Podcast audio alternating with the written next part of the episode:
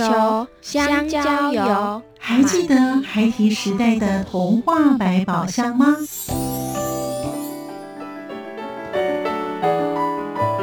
我是桂文雅，世界是一本美丽的书。我是曹俊彦，从小就喜欢画画。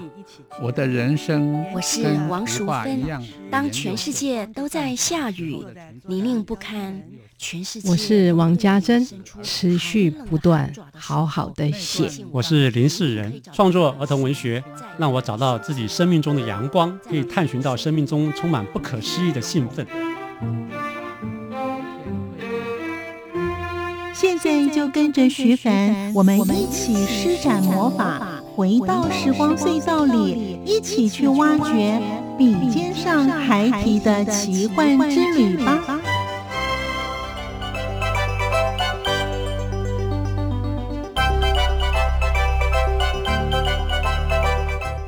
收听《笔尖上还提的奇幻之旅》，我是徐凡。在今天节目当中，我们邀访到的是儿童文学作家王佩奇。他成长的过程会自己骑着脚踏车去图书馆阅读。至于为什么对儿童文学有兴趣，佩奇老师说，在念研究所的时候开始写童话绘本，再加上大学的同学在出版社当编辑。就一起合作了第一本的作品《小水滴的旅行》。佩奇老师特别喜欢绘本，因为很奇幻以及非常有趣。另外，他也喜欢冒险、打怪、刺激跟童趣的方式来探讨。现在，我们就跟着佩奇老师一同进入他的冒险童趣的儿童文学之旅。欢迎收听。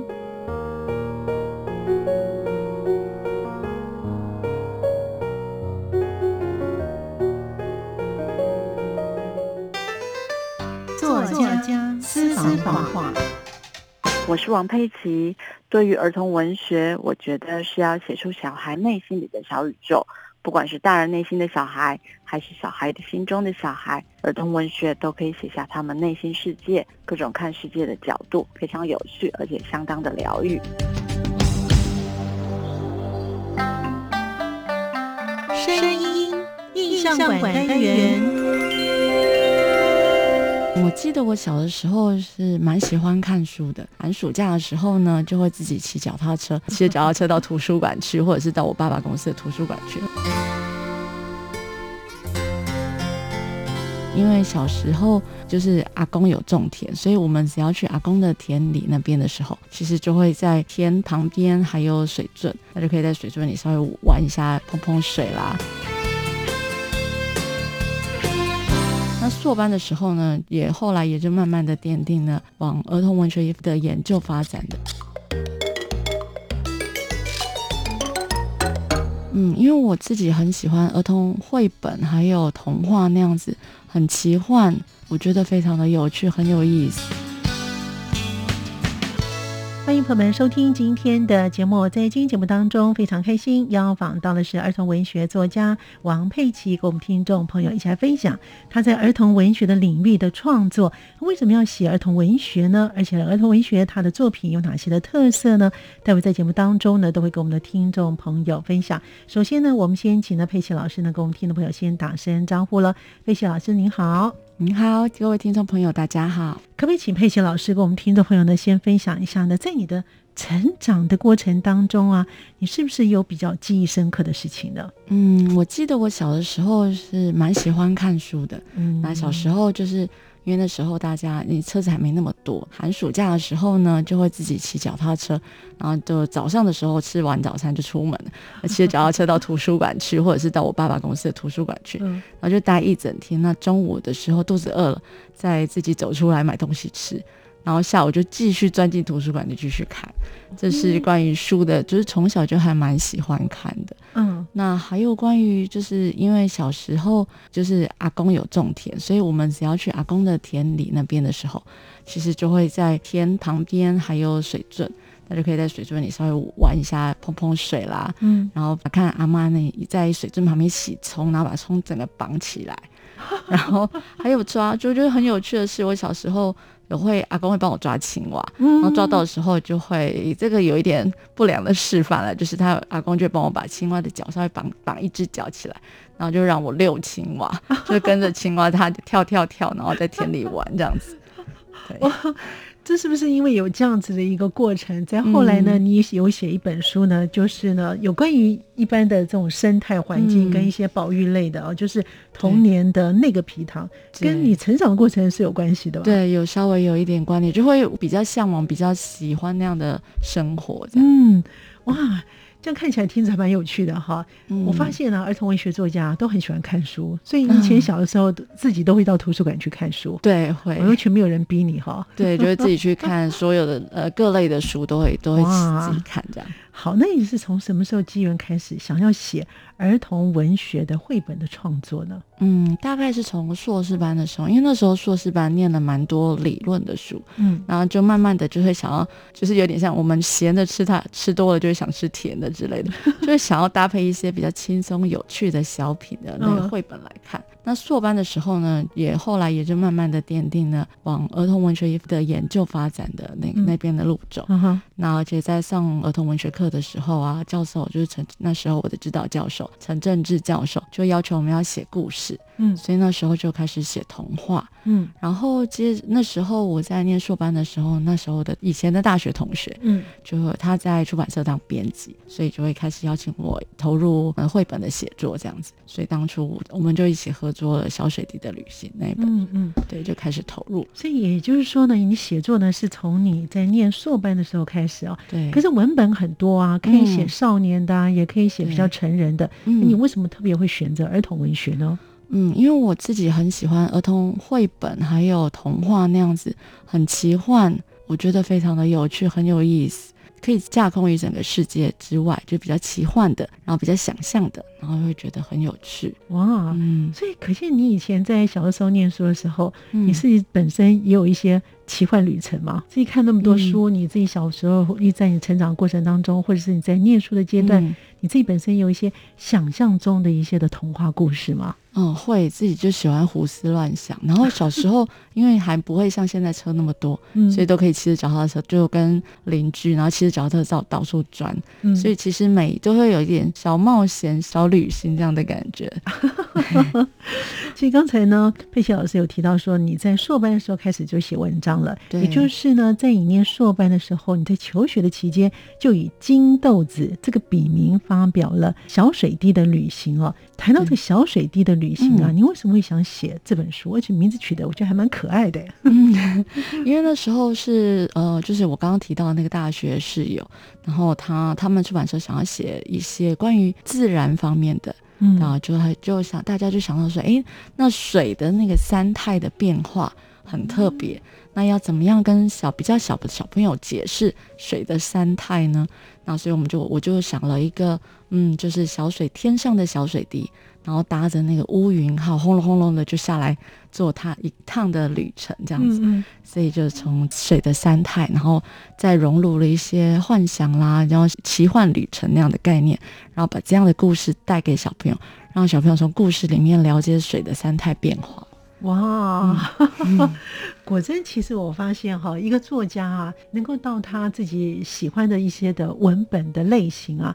从他的成长过程当中，还有从他求学的过程当中，或是在某一个阶段的一些的改变，嗯，会成为他自己不同的书写一个方式哈。对，好，那谈到呢，在佩奇老师的作品当中呢，哦，嗯，你的作品还不少呀哈，有有机蔬果学园，就是儿童食农教育的小宝典，还有食物变变变，神奇的农村之旅等等。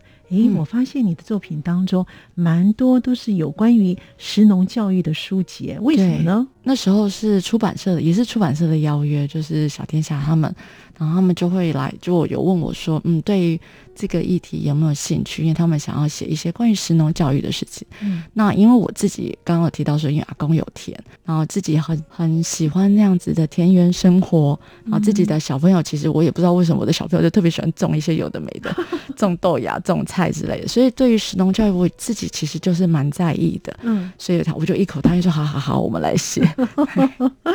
那像譬如说，你写这两本书的时候，嗯，呃，有机蔬果学员啊，跟那个食物变变变啊，嗯，你真的有去探勘，或者是有去田野调查这些的农作物，再把它从产地变成餐桌上面的食物吗？嗯，在像有机蔬果学院是写跟花莲这边，因为跟花莲政府有合作，所以我们会写跟花莲相关的。那当初就会去问那个相关的，比如说农改场的老师，就是一些农作物的特性，会稍微去要去了解一下，因为毕竟是要传递给小朋友比较正确的知识，所以这些查找资料都是要很扎实的，稍微就是把这些资料找齐了之后才能写。嗯，那像食物变变变的话，嗯。我们是有去，因为他讲到的是那个永续循环的概念，嗯，那时候就有提到说，就是福寿公司，我们就到福寿公司去，对，所以去看它的，诶，就是肥料跟农作物、农气作农之间的像他们的关系，嗯，然后去看肥料的制作过程，因为里面像食物面里面其实就会有写了。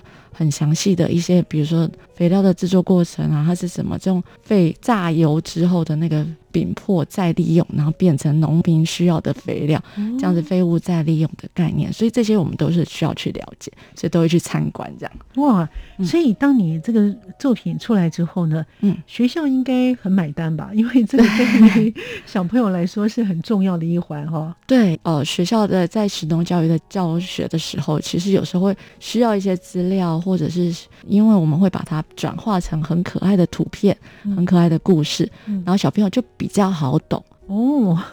那你这个写的时候，跟你在田野调查的时候，你大概花多久的时间？其实一本书在前面的构思都会花一段时间，至少半年。哦，半年这么久。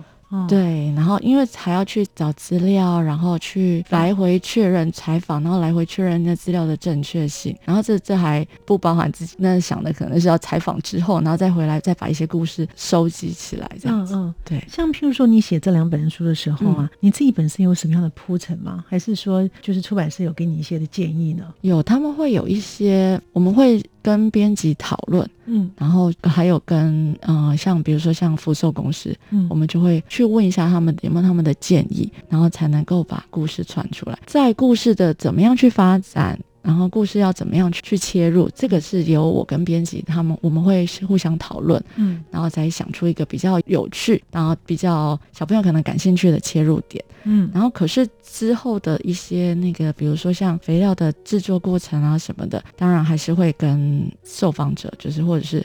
企业他们那边互相讨论哇，所以这个故事呢，其实我觉得蛮好的，因为对于孩子们呢，很清楚让他们知道说肥料跟食物之间的，还有跟土地之间的一些的连结哦。对，好，那在老师的作品当中呢，嗯，还有呢，小勇士出大任务，哎，这是很可爱的哈。还有呢。《坚果历险记》哇，你名字取得很 Q 哎！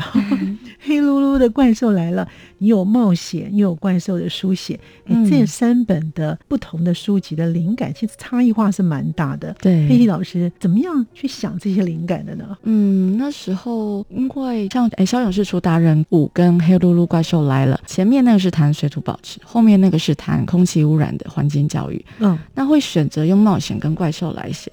是因为会觉得说这两个议题其实对孩子来说比较生硬一点，嗯，他比较有距离感。那我自己在想，那我如果是小朋友的话，那我会希我要希望人家怎么来跟我谈这样子的事情。有时候小朋友比较不想要直接的听大人说这些议题，嗯，那所以我会想说用一个小朋友比较感兴趣的我们的冒险啦，或者是打怪啊这样子，小朋友比较。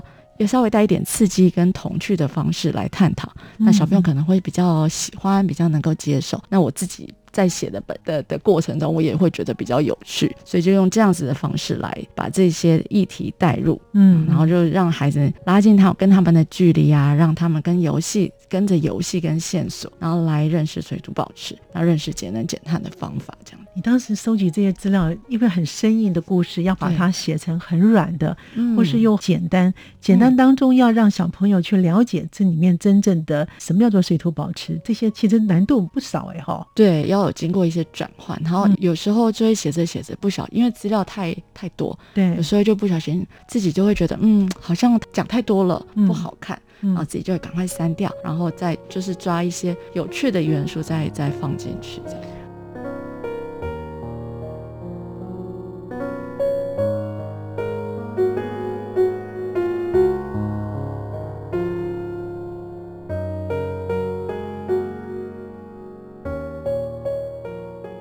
文学作家王佩奇，除了《小勇士出大任务》等这些书籍之外，老师还花了两年的时间书写童年的那个皮塘。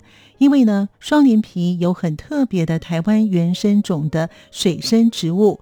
身为作者的佩奇老师，除了要做田野调查之外，与专家们仔细的讨论与观察这些点点滴滴。待会在节目当中与我们听众朋友继续的分享。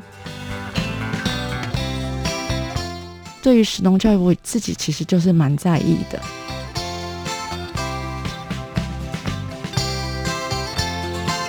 跟着游戏跟线索，然后来认识水土保持，然后认识节能减碳的方法，这样。像我对自然，就是工业，然后吃的，我都非常的有兴趣。其实双连皮蛮特别的，它有台湾很珍贵的原生种的水生植物。哇，那小勇士出大任务呢？他这本书里面的内容大概是些什么呢？呃，它其实比较偏游戏书，就是它里有一个小勇士，然后因为呃水土保持有有一个怪物这样，然后就是就是水土保持的一个，比如说土地崩坏啊那样子的的山崩之类的那个小怪物出现，嗯嗯，那我们就要小勇士就要出去帮忙打败这个怪兽，嗯嗯，对，然后。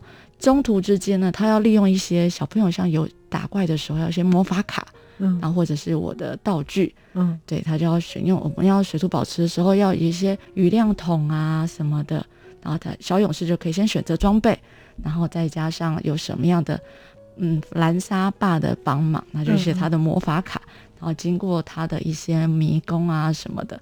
然后去去认识、去打败这个水土保持的怪兽，这样子。哇，而且名字取得真的很可爱，《坚果历险记》哦。对。那当你在写这些东西的时候啊，那当然这是可能是也出版社也要求的。嗯。您自己本身是不是也比较喜欢写这种自然教育方面的书写？对，个人本身对个人就会，就是因为像他们会问说有没有兴趣的时候，像我对自然。还有吃的，就是 农业，然后吃的，我都非常的有兴趣。对，所以像像那个《坚果历险记》，其实我个人超很喜，在写的过程中，我超级开心的，因为可以去，因为可以去跟那个万岁牌，就是莲花食品，到他们那边，然后我都称为每一次的参访，就是一个校外教学的概念。就是我在比小朋友幸运，就会在他们之前就先先去参访，然后看哇，坚果怎么做的，然后。就穿着他们那个无菌无菌防尘的那个装备，然后进去看坚果隆隆在被烤出来，这样很有趣，真是太有趣了哈！好，那其实我呢，这呃就近期才出的这本书啊，就是童年的。那个皮糖，对。我觉得名字书名也取得真的非常的好，就会让人家感觉呢，想象中在小的时候的成长，也许呢现在小朋友都在都市成长，除非是在乡村长大的孩子啊，对，你才可以接触到一些池塘啊、皮糖啊等等啊。对，一般来讲呢，在都市成长的孩子大概很少看到这个，除非是父母很刻意在假期的时候呢带他到花东地区啊才看得到。对，那写这本书的时候呢，佩奇老师自己本身是不是也观察了一些的生态？那写这本书，你大概酝酿了多久呢？这本书写的蛮久的时间，这本书制作过程至少应该有两年的时间，那么长，也包含，但是当然包含绘者的绘图。那再去的时候，因为那是跟荒野保护协会，嗯，还有伟创人文基金会合作。那因为荒荒野保护协会他们在双连皮其实深耕了十多年的时间，嗯嗯，对。然后因为那边其实双连皮蛮特别的，它有台湾很珍贵的原生种的水生植物，哦，大概有台湾占有台湾三分之一，嗯。还有蜻蜓那些，所以那些其实对我我来说稍微陌生一点。那对于慧泽来说，就是他我们也比较陌生，因为那是比较专业的领域。嗯嗯，所以我们就会，我跟惠泽还有出版社的同仁就会到双连皮那边，然后听荒野保护协会的介绍。嗯，那他们就是会叫带我们认识一些，比如说纯菜啦、野林啊那些很特别的植物，然后看它们的特征。嗯，然后还有清江鱼那种鱼小很小的鱼，然后他们是怎么去富裕的。嗯，所以到双连皮去实地去看一下，去感受一下在地。嗯，然后我自己也去了，后来也带小孩子去，因为想要知道说，哎，小孩子看到那样子的皮糖，他们会怎么去玩？玩那会不会喜欢？这样，嗯嗯，其实都都会经过一段时间的实地的去看。嗯，那还有去访问在地的小农，还有我觉得很特别的是，经过他们的介绍，我找到一位以前小时候就在双连皮长大的居民。那对他们很特别，他们说那边以前完全没有电。其实我蛮难想象以前完全没有电的是什么样的感觉。在听他们的描述，他们也很细心、很详细的跟我们讲说，嗯，这边啊四季有什么样，比如说是有春天有花啊，那夏天又有什么？然后他们在夏天就牵着牛去放牛，然后或者是养鸭那样的乐趣，然后跟在皮塘里可以玩什么？对，我们就去听他们的童年的经验，所以才写下了童年的那个皮塘。这个皮糖啊，跟池塘啊有什么样的不同？这双林皮现目前在哪里？双林皮在宜兰的员山乡。哦，对。皮塘其实就是以它像双连皮是那个内陆湿地，然后内陆堰塞湖造成的那个皮塘，所以跟池塘一般池塘定义上不太一样。像桃园是皮塘之乡，就是千塘之乡，所以桃园有非常多皮塘。那皮塘一个功能跟池塘其实是不太一样。也就是说，皮塘这里面有很多的生态都在这里头，不管是植物还是动物。因为我看了你这本书呢，童年的那个皮塘的后面呢，哎，我觉得非常好。嗯，会把所有的动物、鸟类，还有一些的植物呢，全部都写在那边，让小朋友看了之后再说，哦，在书本上面看到画那些东西，对，是哪些东西，然后它是属于哪一科的，有分类。哎，我觉得蛮好，就是一个。自然科学的这种概念哦，嗯，那其实呢，除了环境教育的目的之外呢，因为这本书呢，童年的那个皮糖也有一些人文的意涵的延续啊，所以佩奇老师在写作的过程当中啊，因为您刚才有讲说写了两年哦，这蛮长的时间哦，嗯，除了你做一些考察之外，还有一些搜一些资料啊，嗯，你还要书写，写的又不能太难，然后也要给小朋友看，所以你大概有设定的大概是给多大的孩子看呢？那时候设定在大概在稍微中高年级的小朋友，稍微，因为他必须要稍微，嗯，应该是说自己读的话，可能要中高年级，因为有一些生物的知识啊，他可能要稍微大一点才能够理解。可是共读的话，我觉得就是亲子的话，再往年龄层可以再稍低一点。对，嗯嗯。那你在写的时候有没有碰到什么瓶颈吗？哎，这都是一些自然生态，对我来讲可能是非常高难度哎。对，所以我们那时候有问了荒野保护协会创办人徐仁修老师，嗯，然后还有宜兰的水生植物专家林春吉老师，他们都是我们，就是我们请他们帮我们审阅，嗯，然后还有伟创人文基金会啊，荒野保护协会，因为太多的生物的特征，就算我们收集，我跟惠者其实收集了很多老照片，那网络上也查了很多图啊，查了书啊，可是其实在书写的时候，尤其是在画图。的时候，嗯，真的要帮会者说，他真的很难，因为有一些小细节，可能我们不觉得它有什么样的特别，我们就是跟着图这样子，跟着照片这样画，对。可是其实会遗漏了一些小地方。哦，比如说？像呃野林跟小果林，嗯嗯，它们之间的那个锯齿，因为它的叶子有锯齿状，那叶子锯齿的大跟小，然后多跟少，其实是有差别的。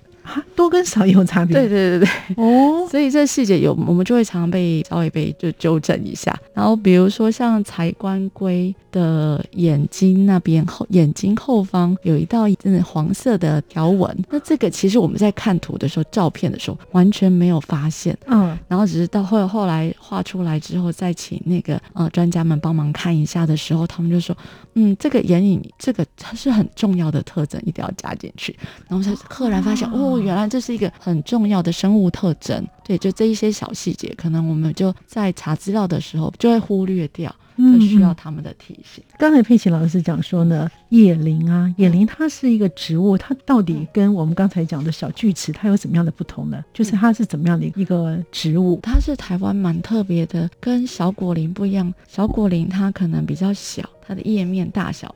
跟它的锯齿状，其实要说说实在，要两者对着看，对着看，其实会比较明显。那野林的锯齿状比较不会那么尖，稍微平缓一点。哇！绘者在画的时候，因为那个通常他们用他们的美感来看事情的时候，其实会不一样。他们会觉得哦，我觉得我这样子拉的波浪状比较好看哦。对，就会。但是对于生物学家来讲，生物专家来讲，这个就是有差异的。哇！这个中间，因为我们必须要传递正确的知识，然后让他们看到正确的物种的样子。所以在这边，我们中间，尤其是会者这边，他们做了很大很大的调整。哇！看样子呢，我们就是这样子看哈，真的是就像刚才佩奇老师给我们告诉我们的这些非常小的细节哦，嗯，这是我们一般在阅读书的时候可能没有注意到。你看，就像那条线是非常重要，这是那个动物的特色，这一定都是那些的专家。才会知道他们这些动物的特色哦。对，所以当小朋友在看的时候，如果他观察细微的话，有一天他如果真的到这个这个皮塘去看到的时候，真的看到那个动物的话，才知道说哦，原来真的是有跟书本上是一样的哦。对，哇，光连这个蛙还有什么副斑蛙、什么布氏树蛙哦，这些都不一样的特质吗？对，然后那个布氏树蛙、副斑蛙之类，我们在有一页有很很多那个青蛙的内页啊，嗯，像我们会者就会。把插在皮塘里面，然后再找一个他觉得漂亮的位置放。然后，但是呢，我们再把它在请专家审稿的时候，专家就会说：“嗯，这片叶子对这只青蛙来说太小了。”或者是说，嗯，它不会在这个岸边，然后它的生物气味就不太对，所以我们就要把它挪到它应该在的那个物种习惯的位置。哇，真的是非常的考究哎哦。对，哇，这要是没有佩奇老师来讲的话呢，哇，这一般人真的只是就这样看过去了哈。嗯，哇，原来呢这些专家，然后你们在书写，然后在会者三方面呢都要做。这样子的一个的共同的一个矫正哈，对。可是当时你们为什么想写这个童年的那个皮糖呢？因为主要是希望把双连皮的故事写出来，因为它在对于宜兰那边是很重要的一个，算是水生植物的宝库。然后那边的生态其实也非常的特别。那对于蜻蜓啊，还有植物来讲，在保育方面都是非常的重要的。所以我们希望把这样子的故事，因为其实很少人知道那个地方。嗯，在我写之前，其实。我去之前，我也不知道那个地方，就它不是一个很有名的景点，是对，所以我们希望让荒野保护协会在那边，还有我创基金会在那边付出了十多年的时间，希望尽全力把它保存下，保保帮它富裕保存。所以我们希望更多人能能了解这样子的在地人的在地故事，然后让大家希希望借由书写，然后儿童文学的绘本的出版，嗯，让大家能够看到那个地方的美。哎原来台湾有这么美的地方，嗯，那需要大。家的努力去富裕，走过春夏和秋冬，梦想的心在跳动。我们拥